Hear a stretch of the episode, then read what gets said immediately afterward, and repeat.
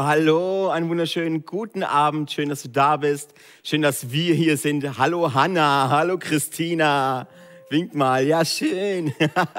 hey, ich freue mich mega, dass du wieder dabei bist hier im Nachfolger äh, 1 Explore. Wir haben den Titel geändert. Der Inhalt ist ähm, äh, eigentlich derselbe geblieben wie bei unserem Explore. Nur wir haben gesagt, okay, wir wollen das, ähm, das was drin ist, wir wollen den Titel auch so nennen wie das, was der Inhalt ist.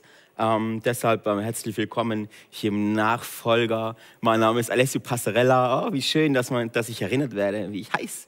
Sehr gut. ähm, wir steppen heute in ein nächstes Thema rein. Wir hatten die letzten zwei Wochen uns beschäftigt mit Worship oder mit Anbetung. Und ich bin sehr, sehr froh darüber, was es so alles angestoßen hat, dieses Thema, weil es sehr, sehr wichtig ist, ähm, und falls du dich ein bisschen dran gestört hast, weil dir einer sagt, was Anbetung ist, anhand der, der Bibel, ähm, darf ich dir sagen, das ist sehr, sehr gut, wenn du dich angegriffen fühlst. Es ist sehr, sehr gut, wenn du dich gepiekst fühlst, weil wir wissen, dass Wachstum, ob es persönlich oder geistlich ist, spielt überhaupt keine Rolle. Wachstum findest du nur außerhalb deiner Komfortzone, nicht innerhalb deiner kleinen Box. Ähm, deshalb ähm, kann es sehr gut sein, dass du heute wieder angepiekst wirst bei diesem Thema.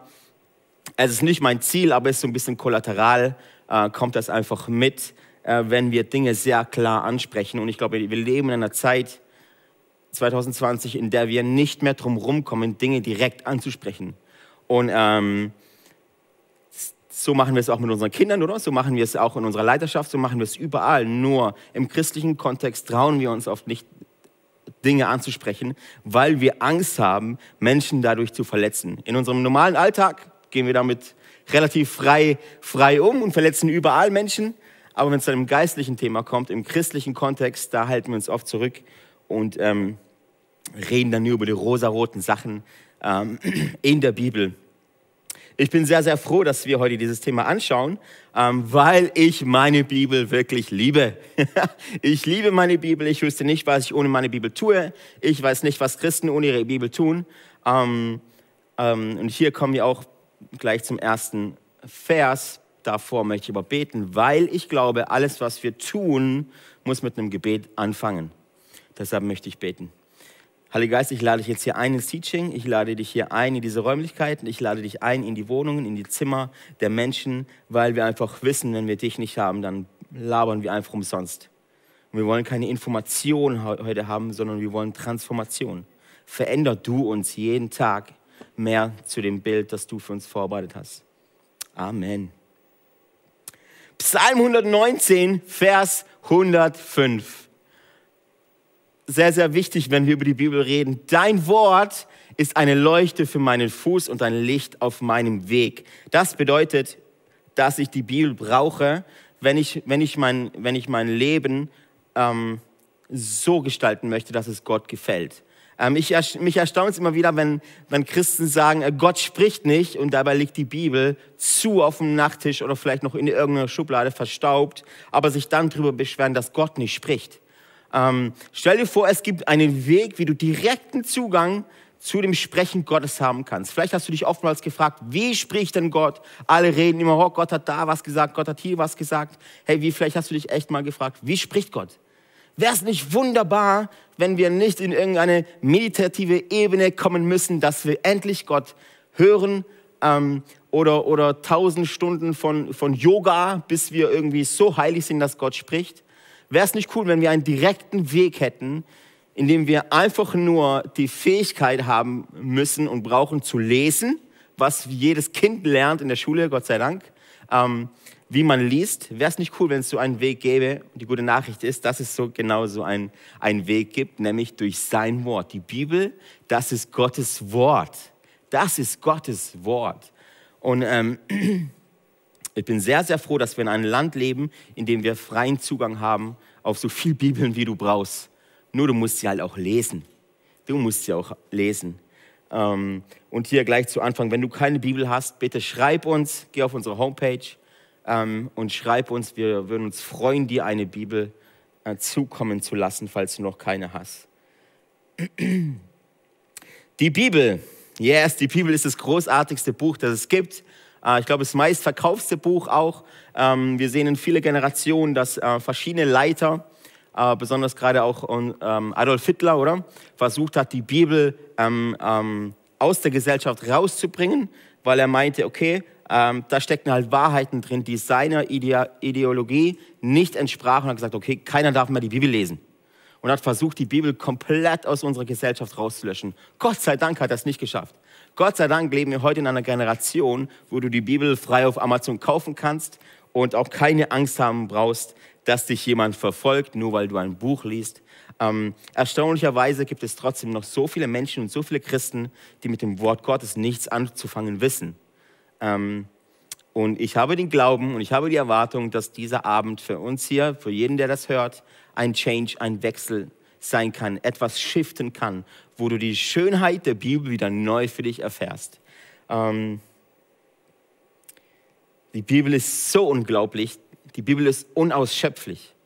Es hat kein Ende. Du kannst Offenbarung, Offenbarung nach Offenbarung, ohne die Offenbarung zu lesen, oder äh, genau, ähm, hier herausfinden, weil sie spricht nicht über jemanden, der weit entfernt ist, sie spricht über dich. Du bist, du bist ein wichtiger Teil von dieser Bibel. Die Bibel ist ein lebendiges Buch. Jedes Mal, wenn du sie aufschlägst und drin liest, hat, das, hat die Bibel die Kraft und die Power, in dein Leben zu sprechen. Warum? Weil es Gottes Wort ist. Gott lebt, sein Wort lebt. Und ähm, deshalb ist sie so wichtig. Was ist die Bibel?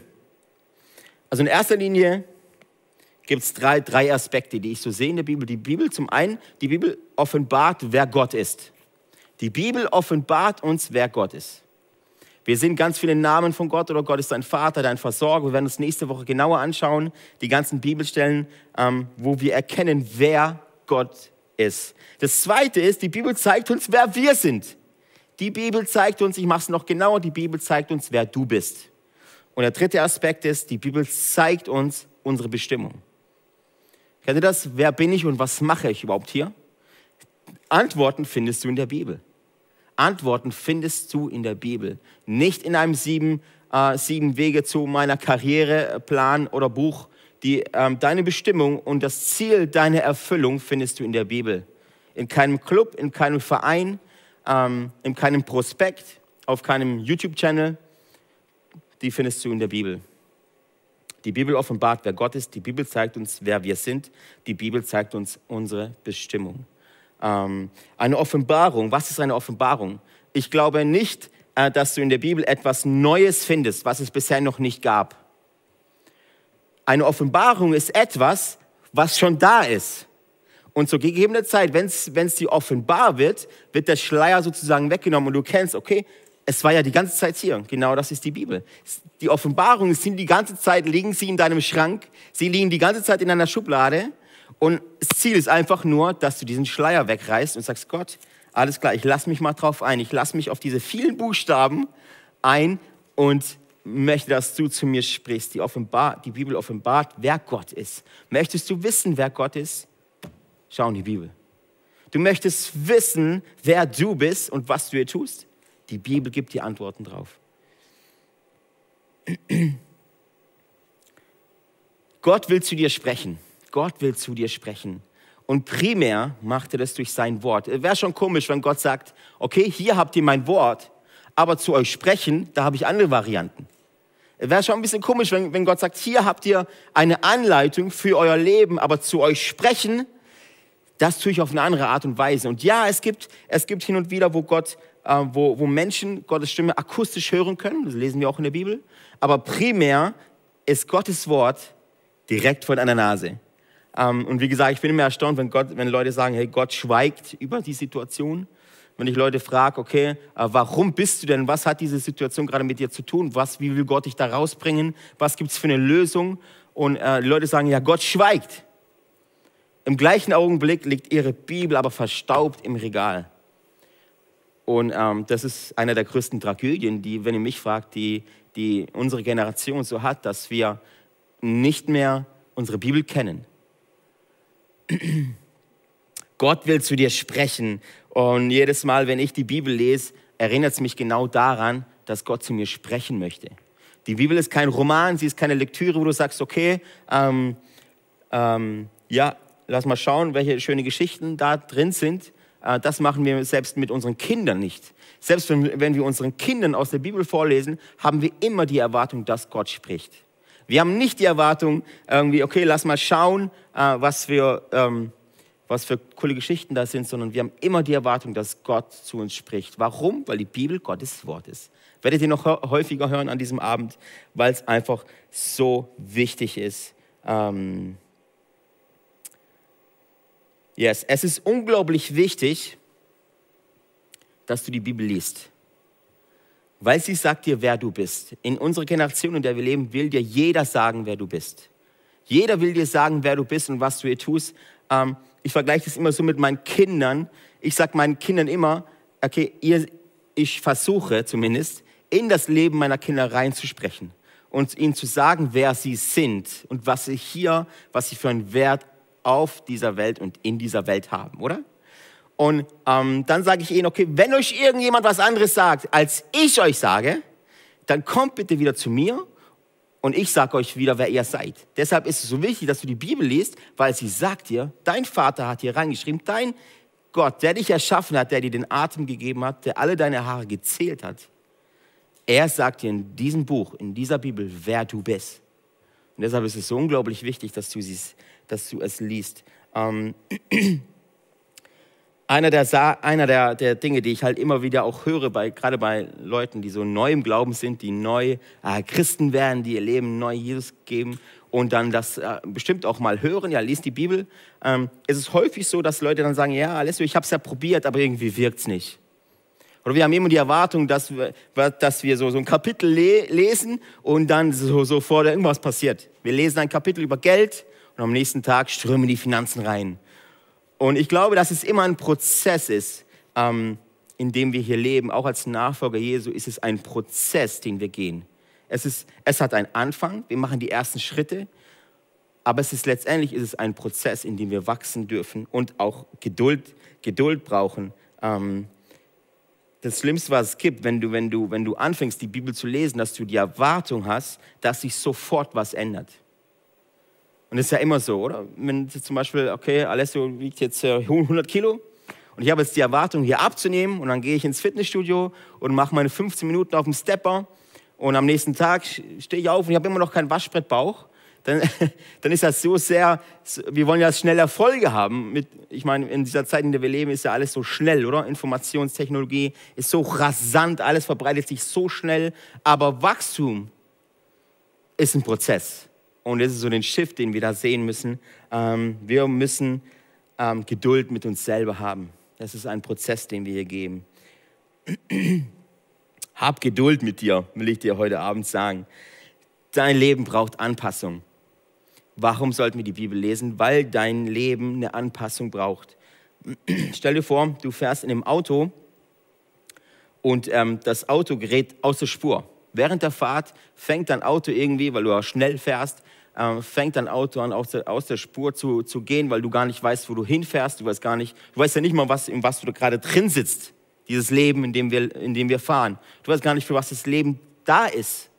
Und du fährst in diesem Leben, in diesem Auto genannt Leben, ähm, und merkst auf einmal, du, du, du kommst von der Fahrbahn ab, was dann so wichtig ist, dass dich jemand oder eben jemand dich wieder auf die Spur holt und sagt, schau mal, das ist der Weg, das ist die Richtung, das habe ich für dich geplant, das ist das Auto und so fährt man das Auto, genannt Leben. Dein Leben braucht Anpassung, ähm, nur so findest du deinen Weg. Ich sage immer so eine Neuausrichtung, so eine Neuausrichtung deines Lebens. Ähm, yes. Und äh, wir sehen auch im Römer 12, äh, den ich gerade so oft verwende, Römer 12, Vers 1 und auch hier 2, dass es ähm, häufig Menschen gibt und häufig ähm, Sachen gibt, die dir sagen möchten, wie du dein Leben auf die Reihe kriegst die dir sagen möchten, wie du besser wirst in allem, was es gibt. Für alle Bereiche gibt es Ratgeber, für alle Bereiche gibt es Berater, für alle Bereiche gibt es Fernsehsendungen, für alle Bereiche deines Lebens gibt es Leute, die damit sehr, sehr viel Geld verdienen, um dir beizubringen, wie du Sachen zu tun hast. Sieben Wege des Glücks, zwölf Schritte zur Traumfigur. Keine Ahnung, für alles gibt es auch etwas, wo du sehr, sehr viel Geld und Zeit investieren kannst, mit der Hoffnung, dass es dich in deinem Leben, in dem Bereich, wo du gerade steckst, weiterbringt. Wir lesen aber in der Bibel, Römer 12, Vers 2, deshalb orientiert euch nicht am Verhalten und an den Gewohnheiten dieser Welt, sondern lasst euch von Gott durch Veränderung eurer Denkweise in neue Menschen verwandeln. Dann werdet ihr wissen, was Gott von euch will. Hm. Es ist das, was gut ist und ihn freut und seinem Willen vollkommen, vollkommen, krass, oder? Seinem Willen vollkommen, vollkommen entspricht. Also die Welt hat Gewohnheiten, die Welt hat Muster. Wir haben alle Muster, wir haben alle Gewohnheiten in unserem Leben. Ähm, wichtig ist, dass wir unser Muster, auch unser Willen, unsere Gewohnheiten der Bibel unterordnen und die Bibel zu unserer Gewohnheit machen und die Bibel zu unserem Muster machen. Wenn du also morgens aufstehst, manche, ganz viele ist ja auch ähm, fragen ja ganz praktische Sachen, oder? So, wie lese ich die Bibel, wenn wir nachher zukommen? Oder wann lese ich die Bibel? Auch das, auch da gibt es eine Lösung dahinter. Manche Leute sagen, okay, abends, wenn der Tag rum ist, dann habe ich äh, Zeit, meine Bibel zu lesen. Ich sage, fang bitte morgens an, die Bibel zu lesen, weil wenn du abends vorm ins Bett gehen die Bibel liest, welchen Stellenwert gibt das der Bibel? Nachdem du deinen Tag schon bestritten hast, nachdem du alle Entscheidungen vom Tag schon getroffen hast, einfach nur als gute Nachtlektüre, einfach nur, damit du ein gutes Gefühl hast, alles klar, ich habe mein Pensum für heute erreicht, jetzt habe ich noch fünf Minuten Zeit, die Bibel zu lesen. Welchen Stellenwert würde das dem Wort Gottes geben? Ich sage, fang deinen Tag, fang deinen Morgen mit dem Wort Gottes an. Steh auf und mach es zu deiner Priorität. Schlag die Bibel auf, Lass sie neben deinem Bett liegen und mach es zur Gewohnheit. Gewohnheit heißt nicht, dass du jeden Morgen zwei Stunden früher aufstehen musst und ähm, 38 Kapitel lesen musst. Fang damit an, dass du morgens aufwachst und aus Gewohnheit noch im Halbschlaf die Bibel nimmst. Du kriegst die Augen noch gar nicht richtig auf, aber du schlägst die Bibel auf und dann liest du ein bisschen. Fang, an, fang einfach an, die Bibel zu lesen und äh, du wirst sehen, wie, äh, wenn du es durchhaltest, wenn du da dran bleibst, wie sich nach kurzer Zeit eine Gewohnheit etabliert. Das ist das, was diese Bibelstelle hier aussagt. Orientiert euch nicht am Verhalten und an der Gewohnheit dieser Welt. Und das ist so wichtig. Ähm yes.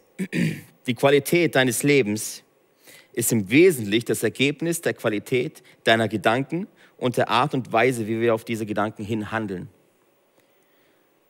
Die Qualität deines Lebens ist letztendlich das, was du drüber denkst, das, was du den ganzen Tag im Kopf hast.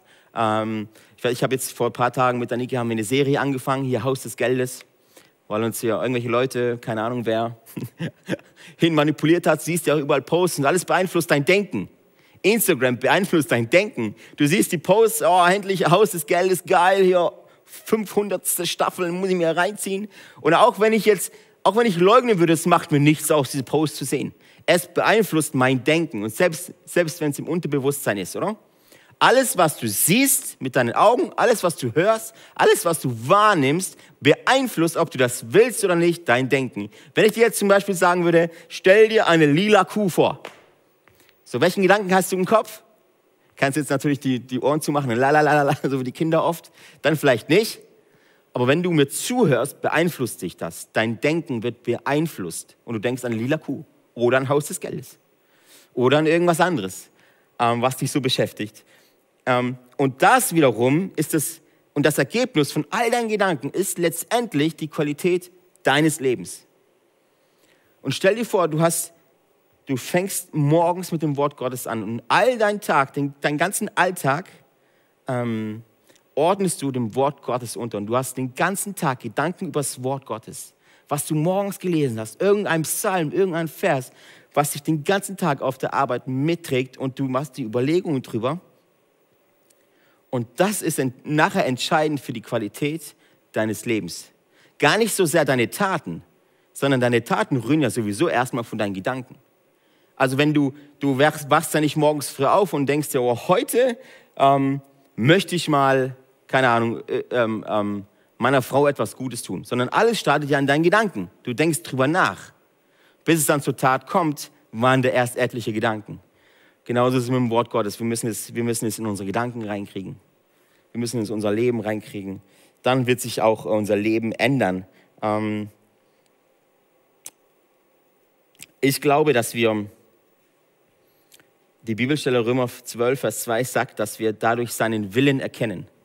Und dein Ziel als Nachfolger Jesu ist, deinen Willen, seinen Willen unterzuordnen. Und jetzt hörst du vielleicht gar nicht gerne, weil es geht ja um dich, oder? Jeder will, dass seine Wünsche erfüllt werden. Ich meine, viele, viele Leute beten ja auch so, ähm, dass meine Wünsche äh, in Erfüllung gehen. Das ist aber nicht, was die Bibel sagt, sondern, sondern du wirst die Erfüllung deines Lebens erst bekommen, wenn du lernst, hör mir gut zu, wenn du lernst, deinen Willen Gottes Willen unterzuordnen. Und es ist mega cool, wenn sich beides, wenn sich beides trifft. Wenn du sagst, wow, geil, ich bin so froh, dass, dass, dass das auch Gottes Wille ist. Aber es ist nicht immer so. Es ist manchmal so, dass du in die eine Richtung willst und Gott genau, genau sagt, hey, das ist eigentlich nicht mein Wille das für dich, sondern ich habe die, mein Wille ist, dass du in die andere Richtung gehst. Und ähm, ich sage immer, glücklich zu sein, happy zu sein, ist cool. Das ist sehr, sehr schön. Heilig zu sein ist besser. Viele Leute äh, streben in dieser Welt nach, nach, äh, nach Glück. Gott sagt uns aber in seinem Wort, ich bin heilig und du sollst auch heilig sein. Glücklich zu sein ist prima, toll. Heilig zu sein ist besser. Und manchmal sind das verschiedene Richtungen. Wir müssen lernen, unser Willen Gottes Willen unterzuordnen. Und ähm, das wird sich maßgebend auf die Qualität deines Lebens beeinflussen. Ähm, aber auch das ist ein Prozess. Du kannst nicht erwarten, ähm, ich weiß noch manchmal, wenn man, wenn, wenn man sein Auto zur Reparatur bringt, wartet man manchmal wochenlang, oder? Oder mindestens tagelang. Und da handelt es sich nur um Blech, um Mechanik. So, du bist, du bist ein komplexes Ding, oder? Wenn du dir mal so, so angeschaut, so Biologie, wer da aufgepasst hat, du bist ziemlich komplex. So, wenn du jetzt erwartest, dass nach einem Mal Bibellesen oder nach einem Monat Bibellesen dein Leben maßgeblich verändert wird, dann bist du aus dem falschen Dampfer. Heißt, es braucht einen Prozess geben. Jesus nimmt dich da in die Schule. Wir sehen auch, dass Jesus mit seinen zwölf Jüngern drei Jahre unterwegs war und nach drei Jahren haben sie so, so noch so wenig verstanden, oder? Noch so wenig geblickt, dass Jesus selbst manchmal sagte, wie lange muss ich noch bei euch sein, uh, ihr Ungläubigen, so ihr Kleingläubigen. Ähm, Deshalb ist auch da, es ist unglaublich wichtig, dass du verstehst, es ist ein Prozess und es braucht Zeit. Wenn du eine Blume pflanzt und du stellst dich neben die Blume hin und sagst, jetzt wachs doch, komm an und du feuerst die Blume an, jetzt wachs doch. Sie wächst nicht nur, weil du sie anfeuerst. Sie wächst nicht schneller und auch nicht mehr, nur weil du ihr Druck machst, sondern da ist ein Prozess dahinter und es ist so wichtig, dass wir das verstehen, ähm, dass es auch da einen Prozess dahinter gibt. Und es geht nicht so sehr Oftmals wird Christsein darauf beschränkt, dass wir sonntags zur Kirche kommen. Aber Christsein, du trittst, du trittst beim Christsein nicht einem Club bei oder einem Verein bei, wo du sagst, yes, Mitgliedschaft in der Tasche, I'm safe by heaven, eines Tages komme ich in den Himmel, sondern, sondern dein Leben ist jetzt, ist jetzt, äh, wird jetzt verändert. Sonntags da zu sein, ist mega cool, ist mega wichtig, schalt unbedingt ein zum Livestream und ähm, verteil überall den Link. Aber als Nachfolger Jesu ist das meiste, was wir da so tun, Montag bis Samstag. Wie du deinen Tag startest, wie du deinen Tag beendest, wie du mit Menschen umgehst, wie du, wie du Entscheidungen triffst mit deinem Geld, mit deinen Finanzen, mit deiner Gesundheit, in deinen Beziehungen, auf deiner Arbeit, ja natürlich. Das ist wichtig. Und ähm, wie willst du das gut managen? Ohne das Wort Gottes, das uns klare Anweisungen dafür gibt. Ähm, ja, du kannst deinem Pastor zuhören. Aber auch diese Podcasts, die wir haben, ist eine Nuance davon, die dich nachher zur Veränderung bringen kann. Es kann dich dazu inspirieren. So, was kann ich dir beibringen in einer Stunde, in einer halben Stunde Predigt? Es kann dich dazu inspirieren. Aber Veränderung erfährst du danach. Veränderung fängt dann Montagmorgen an, wenn du sagst, wenn du wirklich ganz praktisch zur Bibel greifst. Alles andere ist Inspiration. Veränderung ist ein Prozess und braucht Zeit. Nimm das unbedingt mit. Ähm, ich, hab, ich, hab, ähm, ich bin christlich aufgewachsen. Mein Papa war schon Prediger und ähm, kein Pastor, aber Prediger hat häufig gepredigt. Deshalb bin ich da, habe ich das schon alles äh, mitbekommen so. So, ich habe letztes Jahr das erste Mal die Bibel komplett durchgelesen. So, shame on me. Aber es ist ein Prozess und ich bin da überhaupt nicht. Ähm, jetzt bin ich Pastor und ich schäme mich überhaupt nicht, das zu sagen, dass ich erst letztes Jahr die Bibel komplett durchgelesen habe. Warum? Weil jeder, der Prozess von jedem einzelnen Menschen ist unterschiedlich. Und ähm, deshalb möchte ich dir Mut machen, geh einfach den Prozess an. Das ist wichtig, die ersten Schritte zu machen. Aber deshalb sind wir ja auch hier. Die, der Bibel folgen. Ähm, wie ich dir gerade schon gesagt habe, erkennst du durch die Bibel den Willen Gottes. Und es ist einer der wichtigsten Indikatoren für deine Liebe zu Jesus und der Dankbarkeit, die du hast für Jesus, der für dich am Kreuz gestorben ist, ähm, ist, halt, ist halt maßgeblich, also maßgeblich ist da wichtig, dass du auch in seinem Wort liest. Und es kann sein, dass dich das jetzt ein bisschen piekst. Aber du kannst nicht sagen, ähm, dass wir Jesus lieben und, und wir dankbar darüber sind, was er für uns getan hat, aber dann nicht gehorsam sind und seinem Buch lesen. Oder wenn wir es lesen, es nicht anwenden. Und auch das, wenn wir nachher noch sehen, was das bedeutet. Wir können nicht sagen, wir lieben Jesus, aber sind dann nicht gehorsam dem, was er sagt gegenüber. Und, und das, ist, das, ist schon, das ist schon ein Shift, oder? Das ist schon, das ist schon anders, als äh, wenn wir sagen, okay, ich liebe alles, was, was mit dem ähm, so zu tun hat, mit dem ganzen Jesus-Ding. Neues Leben, ist doch cool. Eine Ewigkeit im Himmel ist doch mega. Wenn es aber dann um die, um die Taten geht, wenn es darum geht, sein Leben ändern, von ihm ändern zu lassen, in die Schule da zu gehen und wieder neu, um oh Mist, jetzt erkenne ich doch wieder, was ich falsch gemacht habe. Du kannst nicht sagen, du liebst Jesus, aber sein Wort nicht. Ganz wichtig, wir dürfen unser Christsein nicht auf die Sonntagskirchenkiste beschränken, sondern dein Leben als Nachfolger Jesus wird maßgeblich von Montag bis Samstag geprägt. Dann, wenn dich keiner sieht. Dann, wenn keiner sieht, ob du die Hände hebst oder nicht.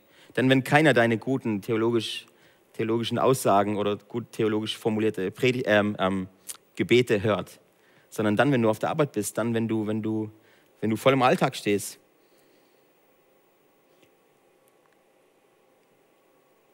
Yes. Ah, die Bibel muss unser Maßstab sein. Und es ist ein Maßstab, der sehr, sehr hoch ist. die Bibel muss dein Maßstab sein. Und das Coole ist, dass sie auch Maßstäbe vorgibt zu allen Bereichen in unserem Leben. Die, da wollen wir jetzt mal reinschauen. Maßstab Glaube. Was gibt es für einen Maßstab für Glaube? Ein bisschen Glaube, viel Glaube, was ist da? Wie kann ich als Nachfolger Jesu sagen, okay, ähm, das ist ein Maßstab für Glaube? Lest die Bibel. Wir lesen in Matthäus 22, Vers 37 bis 38, der jetzt auch schon das vierte Mal hier in diesem ähm, Kurs drankommt. Matthäus 22, 37 bis 38. Jesus antwortete, du sollst den Herrn, deinen Gott, lieben von ganzem Herzen, mit ganzer Seele, mit all deinen Gedanken. Das ist das erste und wichtigste Gebot. Da geht es um Vertrauen, da geht es um Glauben. Mit allem, was du bist, nicht sonntags, nicht nur sonntags, sondern mit allem, was du bist, mit allem, was du hast, mit all deiner ganzen Seele, von ganzem Herzen den Herrn lieben und damit auch sein Wort lieben. Mit allem, was du hast, solltest du dran setzen, sein Wort zu lesen. Das nächste ist Beziehungen. Was sagt die Bibel über Beziehungen? Das ist ja auch oft so ein Ding, wo wir selber entscheiden wollen, wie wir unsere Beziehung leben. Der Pastor, der kann uns zwar inspirieren, oder? Der kann uns zwar, äh, wehe, der macht keine guten Predigten, unterhaltsame. Ähm, aber meine Beziehungen, äh, da weiß ich ja schon, schon besser Bescheid. Ähm, ich hatte sogar, sind mal Leute auf mich zugekommen, die mir sagten, okay, die waren nicht verheiratet, aber ein Pärchen, die zu mir sagten, ja, Lessio, wir haben jetzt mit Gott gesprochen und er sagte, es ist völlig okay, wenn wir, wenn wir zusammen ziehen wo ähm, ich nicht oft so, so, so da sitze und dann sage, okay, ich glaube nicht, dass das Gott gesagt hat, weil ich bin da sehr vorsichtig. Aber wenn Gottes Wort so strikt, kontrovers antwortet, dann sage ich es. Und ich sagte, naja, ich glaube nicht, dass das Gottes Wille für euch ist. Warum? Nicht, weil ich heiliger bin, nicht, weil ich die Weisheit mit dem Löffel gefressen habe, sondern weil sein Wort was anderes sagt. Und es ist immer ganz gut, sein Wort zum Vergleichen zu nehmen, wenn, wenn du das Gefühl hast, dass Gott zu dir spricht. Nimm die Bibel und vergleich einfach. Zum Beispiel könnte ein Missionar, der jetzt wenig Geld hat, könnte auch sagen, wow Gott, ich brauche jetzt unbedingt eine Finanzquelle boah, da gibt's eine Bank, die hatte aber ganz wenig ähm, ähm, Überwachungskameras. Ich habe das Gefühl, es ist Gottes Wille, ähm, jetzt hier irgendwas zu klauen, irgendwas auszurauben. Aber wir haben Gottes Wille, Gottes, Gottes Wort, mit dem wir unser Leben kalibrieren, mit dem wir unser Leben anpassen können und zu schauen, sind, trügen mich meine Gefühle oder, oder es mit einher mit, mit Gottes Wort? Beziehungen, Philippa 2, Verse 3 bis 4. Sage euch immer, also es gibt natürlich über einzelne Bereiche natürlich viel mehr Verse. Ich will euch nur zeigen, wie du dein Leben ordnen kannst und eine Anleitung bekommst. Ähm, und das sehr, sehr einfach. Am besten ähm, schreibst du mit. Beziehungen, Philippa 2, 3 bis 4. Seid nicht selbstsüchtig, strebt nicht danach, einen guten Eindruck auf andere zu machen, sondern seid bescheiden und achtet die anderen höher als euch selbst. Denkt nicht nur an eure eigenen Angelegenheiten, sondern interessiert euch auch für die anderen und für das, was sie tun. So, jetzt gehen die meisten Leute gehen jetzt an so eine Bibelstelle hin und sagen, hm, was möchte diese Bibelstelle jetzt mir, mir sagen? Muss, da muss ich mal im Urtext gucken, da muss ich, da muss ich äh, jetzt erstmal schauen, was das mit mir zu tun hat. Oder du gehst einfach hin und nimmst das, was da steht. Sei nicht selbstsüchtig, strebe nicht danach, einen guten Eindruck auf andere zu machen, sondern sei bescheiden und achte die anderen höher als sich selbst. Das versteht jeder, Freunde. Wenn ich das meinen Kindern vorlese, dann verstehen die das sehr, sehr gut. Denkt nicht nur in eure eigenen Angelegenheiten, sondern interessiert euch auch für die anderen und für das, was sie tun. Da geht es um Beziehungen. Und oftmals erlebe ich Christen, die sagen, oh, das Wort Gottes, das ist für mich, für mich ist das alles kodiert. Für mich ist es, ist es alles sehr, sehr schwierig zu verstehen. Und ja, ich gebe zu, es gibt so ein paar Stellen, wo wir bis heute nicht auslegen können oder nur schwierig oder auch sehr, sehr schwierig nur verstehen können und darüber machen wir einen Bogen. Aber es gibt auch unzählige Bibelstellen, die sehr, sehr einfach zu verstehen sind und die überlesen wir aber auch. Ich möchte dich ermutigen, die Bibelstellen mal so zu nehmen, zumindest, zumindest einige davon, wie sie hier stehen. Ich sage das immer wieder, wenn Jesus zum Beispiel dir sagt, sorge dich nicht um morgen. Ja, aber was hat der genau gemeint auf Griechisch? Oder was steht da im Urtext für Sorgen? Steht da vielleicht doch was anderes? Ja, oder er meint einfach, sorg dich nicht um morgen. Ich glaube, die Bibel ist für Menschen geschrieben, für einfache Menschen wie du und ich sind, dass wir es verstehen können. Und ähm, nicht zwingend ein, ein Studium drum brauchen, um irgendwie zu verstehen, was Gottes Wille für dein Leben ist. Das nächste ist Thema Geld. Oh, Geld. Oh, oh, oh, oh. Dafür ist eins der, der Themen der Bibel. Es gibt über, über 3000 Bibelstellen, die damit zu tun haben, wie du mit dem umgehst, was Gott dir anvertraut hat. Und auch die ähm, machen wir einen schönen Bogen drum. Ich weiß nicht, ob es dir so auch so geht, aber mir ging es und geht es häufig so, ähm, dass ich zwar weiß, was Gottes Wille ist, aber dass die Anwendung nicht immer so ganz leicht ist. Und ich hoffe mir manchmal sogar, dass die Bibelstelle es anders meint, als es da steht, wenn ich ehrlich bin. Lass uns mal anschauen, was die Bibel über in einem Vers, ganz einfach rausgezogen, 1 Timotheus 6, Vers 10. Denn die Liebe zum Geld ist die Wurzel aller möglichen Übel. So sind manche Menschen aus Geldgier vom Glauben abgewichen und haben sich selbst, sich selbst viele Schmerzen zugefügt. Einfach mal, einfach mal so lesen, oder? Einfach mal so lesen und darüber nachdenken, was das jetzt mit dir zu tun hat. Ich habe dir vorhin gesagt, dass die Bibel, da geht es um dich. Das ist eine Anleitung für dich. Und wenn du da weiter studierst, wirst du merken, wie es tatsächlich zu dir spricht. Das nächste Thema ist das Thema Erziehung. Es gibt so viele Erziehungsratgeber, so viele ähm, Sozialpädagogen, die alle ein, ein IQ von 800 gefühlt haben und immer die richtige Antwort auf alles wissen. Ähm, und komischerweise ändert sich das auch von Generation zu Generation, oder? Die Menschheit ändert sich nicht, aber die Pädagogen ändern sich und deshalb gibt es auch immer andere Erziehungsweisen.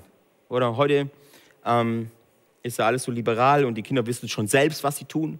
So, lasst uns in die Bibel schauen, und, um zu schauen, was die Bibel sagt, wie wir unsere Kinder erziehen. Weil die ändert sich nicht. Das ist das Schöne dran. Erziehung, Sprüche 29, Vers 15. Ein Kind zu bestrafen und zurechtzuweisen bewirkt Weisheit. Aber ein, un, ein unerzogenes Kind macht seine Mutter Schande. Ja, aber wir hören lieber auf pädagogische Ratgeber, die sagen, okay, ähm, nee, bestrafen ist jetzt nicht so, nicht so cool. Das Kind muss lernen, selber Entscheidungen zu treffen. Ja, aber Erziehung ist so, ist so mein Ding, Freunde. Stellt euch vor, wie Gott erzieht auch uns. Stell dir vor, Gott sitzt im Himmel und sagt, boah, nee, nee, Alessio, du musst lernen, deine Entscheidung selber zu treffen. Ich kämpfe nicht für dich, sonst wirst du ja nie erwachsen. Aber dasselbe nehmen wir dann an, dass wir unsere Kinder so erziehen müssen. Dass wir unseren Kindern gar nicht mehr sagen dürfen, was richtig und was falsch ist. Die Bibel sagt, sagt hier was anderes. Ein, aber ein unerzogenes Kind macht seine Mutter Schande. Aber hat ja bestimmt auch nicht so, dürfen wir wahrscheinlich nicht so wörtlich nehmen. Wahrscheinlich bedeutet das was ganz Abstraktes, was ganz Komisches, was man dann äh, wieder auseinanderziehen muss. Und die Wörter, die haben bestimmt eine ganz andere Bedeutung damals gehabt. Ähm, wir hören dann lieber auf pädagogische Ratgeber, die dir sagen dürfen, nein, nein, lass das Kind nur machen. Lass das Kind nur machen. Ähm, kümmere dich nicht drum, es muss lernen, Entscheidungen selber zu treffen. Ja, muss es. Musst du nicht, aber auch. Und eine Entscheidung, die du treffen musst, ist, ob du es Gottes Wort über dein Leben stellst oder nicht. Oder irgendwelche Pädagogen, die dir sagen, wie du zu erziehen hast. Sexualität. Oh, jetzt die Hälfte aller äh, Leute, die jetzt im Livestream sind, schalten bestimmt jetzt ab, spätestens jetzt bei Sexualität. Weil Sexualität ist eine der Sachen, die ich selber entscheiden muss, selbst Familienplanung. Selbst Familienplanung, alles stellen wir, wenn du der perfekte Christ bist, stellst du alles unter Gottes Willen. Aber Familienplanung, die habe ich selber im Griff. Gott kann mich versorgen. Ja, glaube ich schon, Gott bewirkt Wunder, aber meine Familienplanung ist ja was Biologisches, das habe ich selber im Griff. Das, das kriege ich, das kriege ich nicht zusammen. Das kriege ich nicht zusammen. Alles unterlegen wir Gottes Willen und er wird schon machen. Aber meine Familienplanung, die habe ich selber im Griff. Die plane ich selbst. Sexualität. 1. Thessalonicher 4, Verse 3 bis 5. Gott möchte, dass ihr heilig seid. Hat ja bestimmt auch was ganz anderes zu bedeuten, oder? Können wir nicht wörtlich nehmen. Gott möchte, dass du heilig bist. Da steht nicht, dass Gott möchte, dass, du, dass, dass äh, dein Willen immer erfüllt wird. Da steht, Gott möchte, dass du heilig bist. Deshalb sollt ihr nicht unzüchtig leben. Dann wird jeder von euch so leben, dass er Gott Ehre macht, nicht in zügelloser Begierde, wie jene Menschen, die Gott nicht kennen. Selbst bei Christen, eins der meistgegoogelsten äh, Fragestellungen, und es ist echt erschreckend, bei Christen ist, zumindest bei männlichen Christen, ähm, wie ist das mit der Selbstbefriedigung? Du würdest diese Frage nicht stellen, wenn du Gottes Wort kennst. Du bräuchtest kein Google, wenn du Gottes Wort kennst. Oder oft ist alles so, wie, da, wie weit darf ich gehen in Beziehungen? Ist das noch okay? Ist das? Du würdest diese Frage nicht stellen, wenn du Gottes Wort erlaubst, zu dir zu sprechen. Und die Bibel sagt es so, so, so klar, Gott möchte, dass du heilig bist. Lass mal auf dich wirken, was das bedeutet. Du würdest dich nicht fragen, wo ist die Grenze, Alessio? Wo ist die Grenze? Was darf ich übertreten? Wo darf ich lang? Ist das noch okay? Ist das noch okay? Ja, Alessio, aber es kann nicht sein, dass ich, wenn ich nur einmal, wenn du Gottes Wort kennen würdest und Gott erlauben würdest, zu dir zu sprechen, würdest du diese Fragen nicht stellen. Nächstes Thema Arbeit in unserer deutschen. Deutsch ist ja, hier, bei den Deutschen ist ja wichtig, die Arbeit, oder? Ich meine, ich habe immer ein Alibi, ich bin ja 50% Italiener, 50% Deutsch. So in Italien sage ich dann immer, nee, nee, Arbeit ist bei uns wichtig, wir sind zuverlässig und wir sind fleißig. So in Deutschland sage ich immer, ähm, nee, wir genießen das Leben, das Leben ist wichtig und uh, das Leben zu genießen. Fakt ist, dass die Arbeit schon uns, uns immer beschäftigt und ist immer Teil unseres Lebens und ist auch gut so. Wir lesen in Sprüche 10, Vers 4, geht es ums Thema Arbeit. Faule Menschen werden schnell arm, fleißige Menschen jedoch werden reich. Ja, Les, du kannst es nicht so sehen. Das müssen wir erstmal auslegen, das müssen, da müssen wir erstmal schauen und so. Oder du lässt einfach Gottes Wort mal zu dir sprechen und schauen, was es dir sagt. Faule Menschen werden schnell arm, Fleißige Menschen jedoch werden reich. Diese Verse sind, sind Beispiele, die ich dir geben möchte, um dir zu, zu zeigen, wie es für jeden Lebensbereich, ähm, wie du zu jedem Teil etwas hier findest. Ähm, und falls du einer der Menschen bist, die gerne Menschen in dein Leben sprechen lassen, sehr gut. Es gibt, es gibt manche Menschen, die auch in mein Leben sprechen dürfen. Aber vorrangig ist Gottes Wort stelle ich über meinen Willen und ich lasse Gottes Wort in mein Leben sprechen. Warum ist das so wichtig? erzählt uns jemand hier in der Apostelgeschichte 5, Vers 29. Doch Petrus und die Apostel entgegneten, man muss Gott mehr gehorchen als den Menschen. Du musst Gott mehr gehorchen als den Pädagogen. Du musst Gott mehr gehorchen als irgendwelchen Menschen. Sein Wort. Und Gottes Willen für dein Leben steht nun mal in seinem Wort. Es steht in seinem Wort. Und ich kann euch gar nicht sagen, wie sehr ich sein Wort liebe und wie sehr ich ähm, da drin rummale, ähm, um einfach die Bibel, das ist meine Bibel.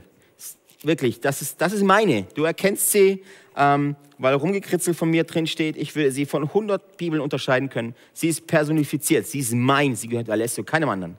Und ich möchte dich ermutigen, eine Bibel zu haben, die nur dir gehört, die du mit keinem anderen teilst, nur dir gehört. YouVersion App auf dem Handy ist cool für unterwegs, aber habe zu Hause eine Bibel, wo Sachen drinstehen, die dir wichtig sind. Wo du Dinge ankreuzt, die Gott dir gesagt haben, hat. Es ist sehr, sehr wichtig. Äh, genau. Gottes Wille steht in seinem Wort ähm, was ist Gottes Wille? Wir haben schon gehört, dass Gott will, dass du heilig bist. Aber was bedeutet es? Ähm, lasst uns mal anschauen, was Gottes Wille für dich ist. Seid ihr noch bei mir? Ich meine, wenn Leute hier sind, frage ich ja immer so und man erkennt dann anhand von ihren Reaktionen, yes, come on, ich bin noch bei dir. Ähm, jetzt über online geht es schwierig. Unsere beiden Kameramädels sind auf jeden Fall ready, sind noch bei mir. So cool. Äh, lass uns mal weiter eintauchen. Wir haben noch äh, 15 Minuten Zeit, 17 Minuten, um genau zu sein, und die wollen wir gut nutzen. Was für was bist du denn hier? Ich habe ähm, fünf Punkte, wie du erkennst, ob du auf dem richtigen Weg bist und ob du dein Leben noch auf dieser Spur läuft. Punkt eins ist, für was du da bist, ist für Beziehung mit Gott. Punkt eins ist, du bist hier auf dieser Erde für Beziehung mit Gott. Und ich hoffe, du schreibst mit, weil es geht jetzt um deine Berufung. Es, geht, es ist kein, kein Randthema, wenn du mir zustimmst, sondern es geht jetzt um dich, für was du hier bist. Punkt eins, du bist hier für eine Beziehung mit Gott. Darum existierst du, darum wurdest du geschaffen, darum bist du hier, atmest und lebst. Punkt eins für Beziehung mit Gott. Woher weiß ich das? Gottes Wort. Römer 11, Römer ist einer meiner Lieblingsbriefe, Römer 11, Vers 36. Denn alles kommt von ihm. Alles besteht durch seine Macht und ist zu seiner Herrlichkeit bestimmt. Ihm gehört die Ehre in Ewigkeit. Amen. Du existierst zuallererst für Gemeinschaft mit Gott, für Beziehung mit Gott und ihm zur Ehre. Das bedeutet, alles, was du tust, alles, was du bist, alles, was du anfährst, alles, was du arbeitest, alles, was du sprichst, macht besser Gottes Ehre. Weil genau dafür bist du geschaffen. Und das widerspiegelt sich nachher in die, äh, der Qualität, das widerspiegelt nachher die Qualität deines Lebens wieder. Machst du ihm Ehre oder nicht? Ähm, Punkt zwei ist, für was du hier bist, ist, um das zu multiplizieren, was dir gegeben wurde. Um, für was bist du hier auf der Erde? um Beziehung zu haben mit Gott. Punkt eins. Punkt zwei ist, um das zu multiplizieren, was dir gegeben würde. Gott hat uns das Leben geschenkt. Er hat uns das Leben geschenkt, um uns letztendlich, damit wir genau dasselbe tun. Gott ist so kreativ. Gott ist der Schöpfer. Ein, ein Ding, das er ist. Er ist der Schöpfer. Er sagt und Dinge entstehen. So, was möchte er, dass wir tun? Genau dasselbe. Dass wir, dass durch uns Dinge entstehen, Dinge lebendig werden, Dinge multipliziert werden, Dinge angetrieben werden. Ähm, und das sagt uns Gott schon am Anfang der Bibel, als er zum Adam spricht und sagt, und Gott segnete sie und gab ihnen den Auftrag, Adam und Eva, seid fruchtbar und vermehrt euch, bevölkert die Erde und nehmt sie in Besitz. Herrscht über die Fische im Meer, die Vögel in der Luft und über alle Tiere auf der Erde. Die Bibel sagt also, dass die Erde Gott gehört, aber uns erschaffen hat, um über sie zu herrschen, über sie zu verwalten. Und dass wir genau dieselben Dinge tun, die Gott getan hat, nämlich Dinge ins Leben sprechen.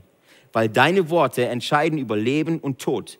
Wenn du, ich mache immer die, die, die, ähm, ähm, den Shift zu Beziehungen, wenn du in der Ehe bist und sagst deinem Ehemann ständig, was für ein Asier ist und wie faul und wie, wie doof er ist, wird aus ihm nie ein König. Und wenn du deiner Frau ständig sagst, wie schlecht sie kocht und wie schlecht sie für die Kinder sorgt, wird aus ihr keine Königin. Wenn du aus deinem Mann einen König machen willst, dann sprich mit ihm wie einem. Wie mit einem. Und genau so geht es mit, auch mit deiner Frau. Du bist dazu beauftragt, Dinge ins Leben zu sprechen. Dinge, dass Dinge durch dich durch entstehen. Und ja, Gott hat uns damit beauftragt, für diese Welt zu sorgen. Das sagt sein Wort. Das bedeutet nicht, lasst uns alle Greenpeace anschließen. Das bedeutet aber sehr wohl, dass wir uns darum kümmern müssen, dass es dieser Erde und allem, was darin ist, ähm, gut tut. Beziehungsweise, dass es die Dinge, die Dinge einfach verbessern und multiplizieren dürfen, die wir hier haben. Yes, ey, das ist so ein Thema, oder? Multiplizieren. Punkt drei ist, liebe deinen Nächsten. Für was bist du auf dieser Erde? Punkt eins, für Gott, mit Beziehung, für Gott, mit Gott. Punkt zwei ist, um Dinge zu multiplizieren, ins Leben zu sprechen. Punkt drei ist, um deinen Nächsten zu lieben. Und auch da, hier haben wir wieder Matthäus 22, 7, Vers 3, äh, 37 bis 3, 39. Jesus antwortete, du sollst den Herrn, deinen Gott lieben, von ganzem Herzen, mit ganzer Seele und mit all deinen Gedanken. Das ist das erste und wichtigste Gebot. Ein weiteres ist genauso wichtig. Liebe deinen Nächsten wie dich selbst. Liebe deinen Nächsten wie dich selbst. Und das ist brutal schwierig. Meistens haben wir Leute um uns herum, mit denen wir uns gut verstehen, oder? Würdest du da Amen sagen? Yes. Mein Ehepartner, wobei Ehepartner ist ja dann auch manchmal so eine Sache. Aber manchmal, es gibt Situationen, wo wir Menschen in unser Leben, ähm, wo Menschen in unser Leben auftauchen, wo dieser Punkt 3, liebe deinen Nächsten, für was du geschaffen bist, gar nicht mehr so leicht ist anzuwenden, oder? Würdet ihr mir da zustimmen? Yes, ich, ich auch. Und deshalb ist es, ähm, es ist einfach matchentscheidend, dass wir das lernen, dass wir in diesen Prozess da gehen, um Menschen so zu sehen, wie Gott sie sieht, nicht wie du sie siehst. Weil ich verrate dir ein Geheimnis, Gott liebt Mörder. Gott liebt Mörder. Ich habe manchmal ein Problem mit Menschen zu lieben, Menschen anzunehmen, die vielleicht nicht so ganz sind wie ich. Oh Mann, wieso kraft er das jetzt nicht? Aber Fakt ist, dass Gott Mörder liebt. Menschen liebt, die ich nicht mag. Das ist schon crazy. Gott verlangt von uns, dass wir Menschen vergeben, die uns Unrecht tun. Schon krass, oder? Und ähm, Dafür bist du aber erschaffen, um deinem Nächsten zu lieben. Das ist schon crazy. Punkt 4 ist, dem Reich Gottes Priorität einzuräumen. Warum bist du hier auf der Erde? Punkt 4, um dem Reich Gottes Priorität einzuräumen. Du bist ein Kingdom-Builder. Du bist jemand, der Reich Gottes baut. Das bin nicht nur ich, das sind nicht nur Leiter, das sind nicht nur Gesalbte, sondern das ist ein Grund, warum du hier auf der Erde bist. Wer sagt das? Woher weiß ich das? Sagt sein Wort. Du bist dazu berufen und erschaffen, Reich Gottes zu bauen. Wie das aussieht, ist vielmal unterschiedlich. Aber du bist dafür da, dass, dass sein Reich, dass seine Welt, seine Natur, seine Kultur, die Kultur des Himmels gebaut wird. Matthäus 6, Vers 33. Macht das Reich Gottes zu eurem wichtigsten Anliegen. Aber hat ja auch bestimmt wieder alles so, nee, nee, nee, kannst du nicht wörtlich nehmen. Hat ja bestimmt auch wieder hier andere Bedeutungen oder hier äh, wichtig heißt auf Griechisch dann irgendwie 38. Stelle oder so. Oder es steht einfach so, wie es da ist. Macht das Reich Gottes zu eurem wichtigsten Anliegen. Lebt in Gottes Gerechtigkeit, nicht in deiner eigenen, nicht von irgendwelchen Pädagogen, in Gottes Gerechtigkeit. Und er wird euch all das geben, was du brauchst. Matthäus 6, Vers 33. Wow, wow, wow. Warum bist du hier auf der Erde? Um dem Reich Gottes Priorität zu geben, einzuräumen in deinem Leben. Ich gebe zu, manchmal denkst du als Individuum, als Mensch, denkst du manchmal, okay, ja, da ist halt Gottes Plan. Hier Mose und die ganzen äh, mega äh, ähm, ähm, crazy gesalbten Männer, der König David und nachher hier die Apostel Petrus, Paulus und so weiter. Das waren die. Aber heute, was will Gott mit mir machen? Manchmal fühlst du dich vielleicht als einzelner Mensch abgekoppelt von seinem Plan. Fakt ist aber, dass du Teil seines Plans bist. Deshalb atmest du. Deshalb bist du hier.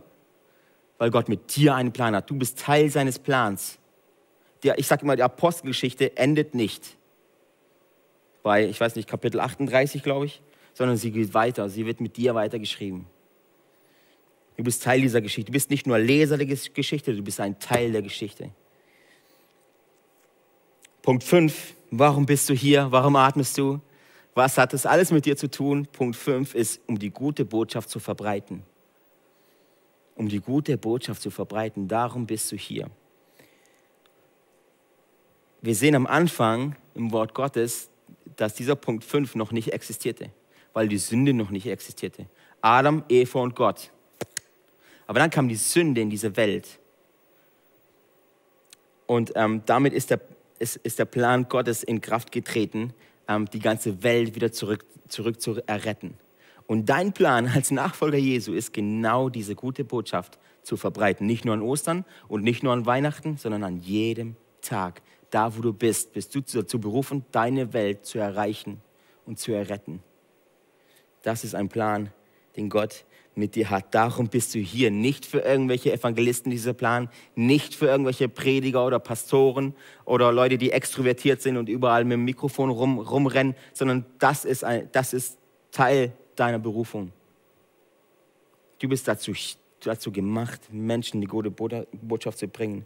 Matthäus 28, 19 bis 20. Darum geht zu allen Völkern und macht sie zu Jüngern. Tauft sie im Namen des Vaters und des Sohnes und des Heiligen Geistes und lehrt sie, alle Gebote zu halten, die ich euch gegeben habe. Und ich versichere euch, ich bin immer bei euch bis ans Ende der Zeit. Den Schluss wollen wir alle. Dass Jesus bei uns ist bis ans Ende der Zeit. Den Anfang überlesen wir oft. So zu allen Völkern gehen sollen. Das ist Teil einer Berufung. Und das ist keine Option, das ist ein Befehl. Deshalb heißt dieser Teil auch nicht Missionsoption, sondern Missionsbefehl. Was habe ich dir vorhin über den Gehorsam gelehrt? Was habe ich dir über das Gehorsam gesagt? Dass du nicht sagen kannst, ich liebe Jesus, aber ich bin ihm nicht gehorsam. Das heißt nicht, dass du wie wild rumrennen musst und irgendwie nach Timbuktu gehen musst und Missionar werden musst, sondern was wäre, wenn du einfach anfängst, deine Welt, in der dich, an der, in der, die Gott dich gesetzt hat, anfängst zu erreichen? Yes. Zum Schluss noch eine Frage, die ich ja immer oft gestellt, sehr witzig, aber halt genau. Wie liest man die Bibel? Wir haben jetzt gesagt, okay, wann man die Bibel liest, eigentlich alle Zeit, aber fang mal morgens an, damit an. Damit räumst du ihr Priorität ein, weil das, wo du morgens gleich machst, ähm, wie du dann morgens startest, ähm, gibt vor, wie dein Tag wird, oder? Ähm, dazu muss man jetzt nicht äh, Albert Einstein sein, um das zu verstehen. Wie liest man die Bibel? Auch da möchte ich mal ganz runtergebrochen einfach sagen, ähm, indem du sie aufschlägst und Buchstaben aneinander reißt. Das bedeutet lesen. So lernst du Kinder. Ähm, ich glaube, häufig wollen wir Methoden und Techniken und Strategien, weil wir ihnen dann die Schuld geben, weil sie ja nicht funktionieren. Herr Leslie, du hast mir gesagt, ich soll, ich soll hier Bibellese planen, aber der funktioniert nicht, also ist der Plan schuld. Und ich glaube, dass wir häufig deshalb, deshalb Pläne und Strategien haben wollen, weil wir dann die Schuld und die Verantwortung abgeben können. Ja, ich würde ja gerne die Bibel lesen, aber es hat mir keiner beigebracht. Oder du schlägst einfach auf und liest sie. Dann gibt es dann gibt's bessere Methoden oder schlechtere. Manche sagen hier, im Mose anzufangen, ist ein mühselig. Ähm, deshalb fangen wir bei den Evangelien an, kannst du schon machen. Wichtig ist nur, du schlägst dieses Ding auf und fängst an zu lesen. Ich möchte dir aber trotzdem, weil ich so gnädig bin, eine Methode vorschlagen, wie du die Bibel lesen kannst, ähm, weil es nicht nur ums Lesen geht.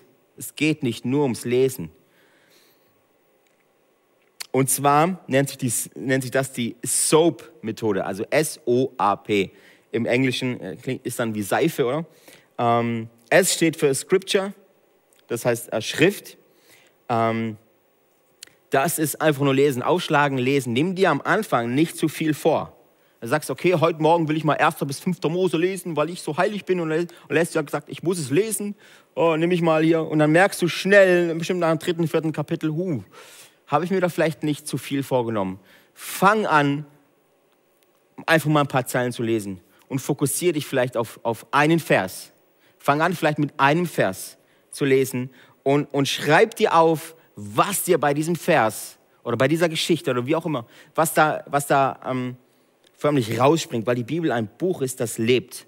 Dinge, die leben, sind aktiv, oder? Eine Charakteristik von Leben heißt, dass jemand aktiv ist. Wenn du zum Beispiel auf den Friedhof gehst und sagst, boah, die Leute sind aber hier lebendig, würde ich dir nicht zustimmen, weil da nicht aktiv ist. So, die liegen da nur rum, oder? Deshalb sind die tot. ähm, die Bibel, manchmal lese ich die Bibel und mir springen förmlich Dinge ins Gesicht, die ich vielleicht noch nie vorher gesehen habe. S bedeutet, fang einfach an zu lesen, schreib die Dinge raus, ähm, die dir da ins Gesicht springen, die dir auffallen. Dann kommt O, Observation, das heißt Beobachtung. Ähm, nachdem du gelesen hast, nimm dir ein paar Augenblicke Zeit, um zu reflektieren. Reflektieren ist so wichtig. Was haben wir gesagt? Die Dinge müssen in deine Gedanken, in deine Gedanken reinkommen. Nimm dir also ein paar Minuten Zeit, einfach Dinge aufzuschreiben, die du beobachtet hast, die dir dann in den Sinn kommen, wo du sagst, boah, krass, aus diesem Blickwinkel, aus dieser Perspektive habe ich das noch gar nicht betrachtet, diesen Vers oder diesen Satz oder was auch immer. Das nächste ist Application A. A wie Application, was so viel bedeutet wie Anwendung. So viel du auch lest, es macht nur, es macht nur Sinn, wenn es auch zur Anwendung kommt. Also schreibe auf, was dieser Vers, was dieser Teil der Bibel jetzt mit dir zu tun hat und wie du diesen Teil anwenden kannst. Das heißt nicht, dass du von heute auf morgen auch da wieder die Welt verändern musst. Oh, jetzt klar, oh krass, shit, ich muss morgen ein Ministry öffnen in Bangladesch. Das heißt aber, nimm dir kleine Schritte vor, wie du dein Leben daran ausrichten kannst. Nimm dir wirklich kleine Schritte vor, weil es gibt nichts Frustrierendes, als ein großes Ziel nicht zu erreichen. Nimm dir kleine Schritte vor. Und das letzte ist P wie Prayer, was so viel bedeutet wie Gebet. Formuliere dein Gebet anhand dem, was du hier liest. Formuliere nicht ein Gebet, was das so, das so willkürlich einfach der Herr und danke für dein Wort und schön und gut, aber formuliere es anhand dem, was du hier liest. So wichtig. Was ich euch zum Abschluss noch, noch mitgeben möchte, ist, ähm, die Bibel verrät uns und ich bin überzeugt davon, dass in jedem Kapitel, in jedem, in jedem Buch der Bibel Jesus zu finden ist. Und die Bibel ohne Jesus macht auch so richtig keinen Sinn. Jesus ist das Zentrum, alles ist für ihn und durch ihn erschaffen. Deshalb suche Jesus in jedem Teil der Bibel und ich glaube, du wirst ihn finden, weil es gibt, es gibt diese Fenster hin, die auf Jesus deuten. Und wenn du meine Predigten beobachtest, ich versuche immer, auch wenn ich das Alte Testament predige, Jesus darin zu finden. Ich will ein kleines Beispiel machen. Ähm, lass uns sagen, ähm, David und Goliath. Du hast bestimmt schon oft gehört, die Geschichte von David und Goliath, wie der kleine David den Riesen Goliath umhaut. So, jetzt könnten wir sagen, krass, lasst uns wie David sein, furchtlos vorangehen, den Riesen einfach umhauen. Oder wir sagen, sei nicht wie David. Die Bibel spricht nicht davon, dass du sein sollst wie David. Du sollst so sein, wir sollen wie Jesus. Wir folgen nicht David, wir folgen Jesus, also König David. Wir folgen Jesus. Und was das für mich bedeutet, ist, dass Jesus hat für mich diesen Riesen längst bezwungen. Oder eine Geschichte ist wie, wie Daniel in der Löwengrube. Gibt es ein Buch, Daniel. Da liest du, dass Daniel in der Löwengrube beschützt wurde und nicht aufgefressen wurde von, von den Löwen. Was für mich so viel bedeutet wie nicht sei so heilig wie Daniel, sondern dass Jesus den Platz von Daniel in der Löwengrube eingenommen hat und für uns gestorben ist. Das ist das Evangelium. So lese ich meine Bibel. Ich lese in jedem Teil davon, wie großartig Jesus ist. Alles deutet auf diesen Jesus hin.